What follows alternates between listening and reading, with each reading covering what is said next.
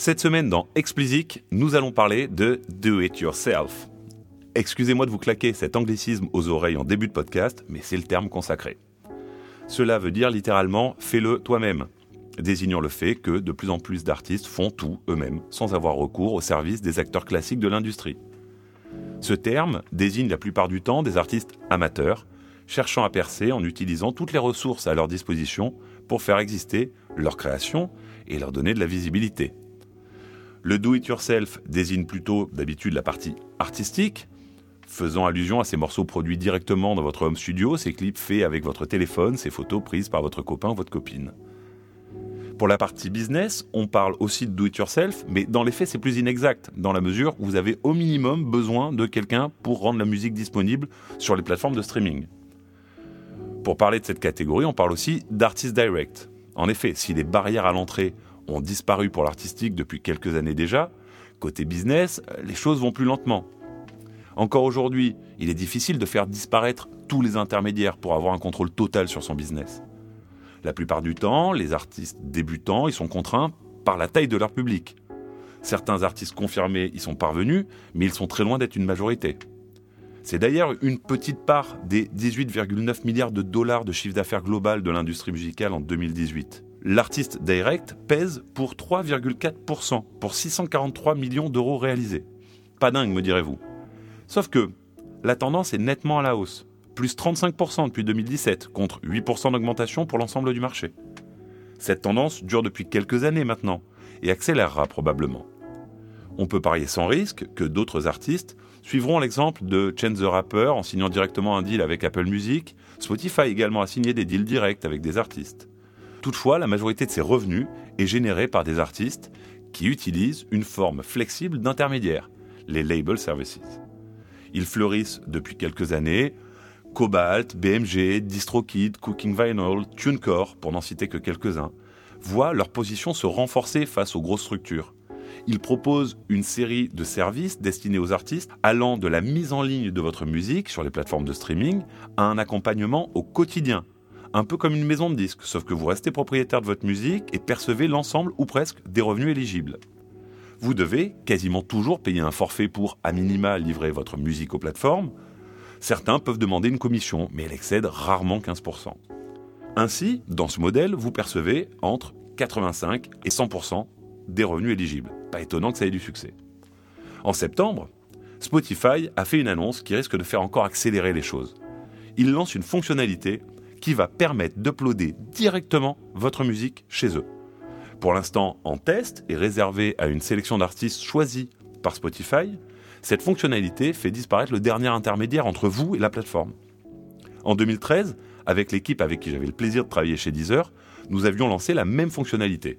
À l'époque, nous avions reçu un accueil froid, voire glacial, des partenaires qui nous livraient la musique, indépendants comme major. Ils redoutaient que nous cherchions à faire ce que Spotify réalise actuellement, les sortir de l'équation. Pour autant, notre objectif, contrairement à Spotify, n'était pas de travailler en direct avec les artistes, mais de leur fournir un outil pour mieux utiliser la plateforme et d'être en prise plus directe avec leurs fans. La levée de bouclier des partenaires a été quasi générale et malgré nos tentatives pour les rassurer, la fonctionnalité a été très peu utilisée et nous l'avons finalement abandonnée. Sauf que le Spotify d'aujourd'hui n'a rien à voir avec le Deezer d'il y a 5 ans. Le rapport de force, notamment avec les majors, est plus équilibré qu'à l'époque. Tout ça pour vous faire comprendre à quel point cet accès direct à la plateforme visant à couper l'intermédiaire peut changer le modèle si Spotify arrive à l'imposer à large échelle. En octobre, Spotify a transformé l'essai en annonçant que les artistes qui livrent eux-mêmes leur musique pourront également la rendre disponible chez ses concurrents. Ça veut dire que non seulement vous pouvez uploader directement chez Spotify, mais sur toutes les plateformes de streaming via leur solution. Pour cela, ils ont passé un accord avec DistroKid et en ont racheté une petite partie.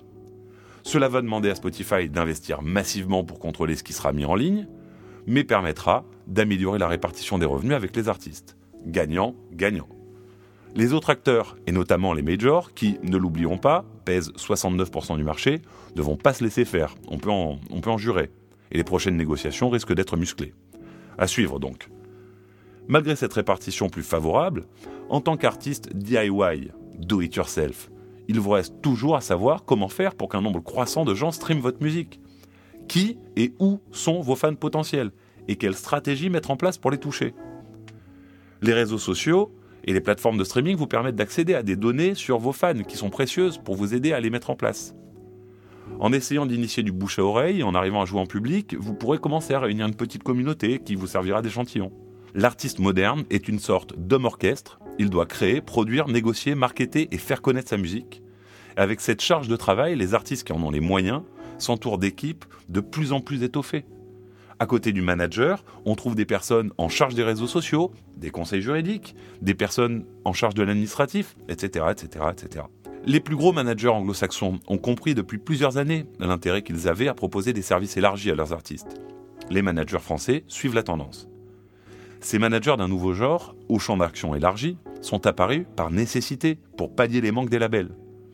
Sous-staffés et avec des équipes de moins en moins expérimentées, les labels traditionnels sont à l'origine de la frustration ressentie par certains artistes, ce qui les incite à chercher des alternatives.